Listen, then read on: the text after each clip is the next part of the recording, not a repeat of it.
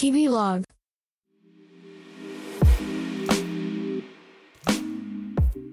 こんにちは、しんのすけです。クリエイティブディレクターの日々の視点、日々ログ、聞いてくれてありがとうございます。ご無沙汰しております。はい。まあ、前回はもう4月の終わりぐらいまで遡るかな。半月ほど空いてしまいましたが、えーようやく3月入ってからのポッドキャストでも話していたスーパー繁忙期というか、まあ、あの、1年で一番忙しい時期でもありながら、ちょっとね、1年がけで進んでいたプロジェクト、結構ヘビーなプロジェクトの、まあ、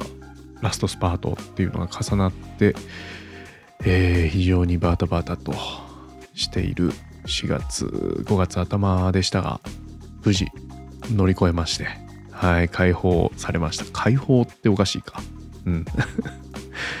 無事、あの、役目をね、全ういたしまして、はい、久々に収録しております。でね、今回は、まあ今の心境として、燃え尽き症候群的なものに軽くなっているのではっていう話をしたいと思います。皆さんはあの何か大きな仕事だったり、えーまあ、何か取り組んでいたあの時間や手間をかけていたものから、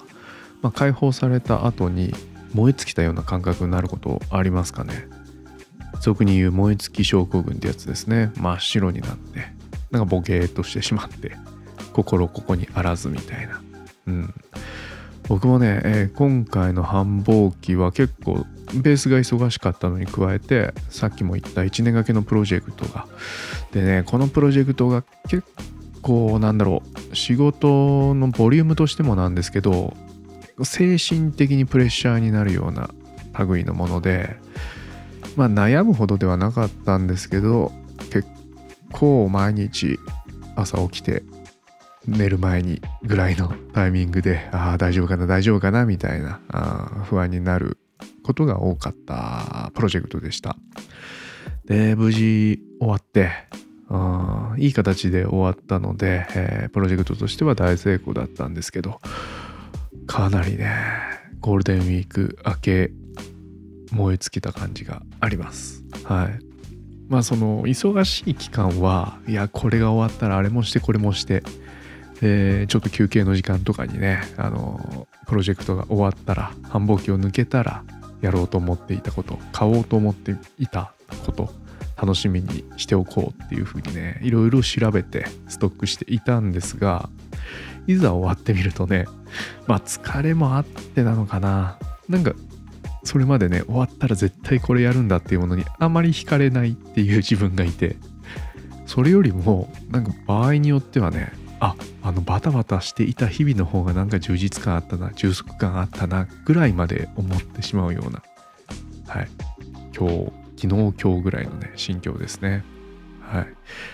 まあ何回か経験してますけど大体体の疲れが取れて、えーまあ十分休んだかなっていうぐらいになってくるとまた平常運転に戻るので特に自分自身に心配してないんですけど、まあ、こういう時にね改めて思うのは、まあ、終わった後に燃え尽きるぐらい夢中になってやれることがあるっていうのはすごく幸せなことだななんてね振り返って思います、えーこのポッドキャストも、えー以前ぐらいの頻度かな週数回の投稿戻していければと思っておりますのでまた引き続きこの日々ログそしてしんのすけをどうぞよろしくお願いします。ではではしんのすけでした。皆さんも燃え尽きではないですけど5月といえば5月病お気をつけて楽しく過ごしましょう。またね。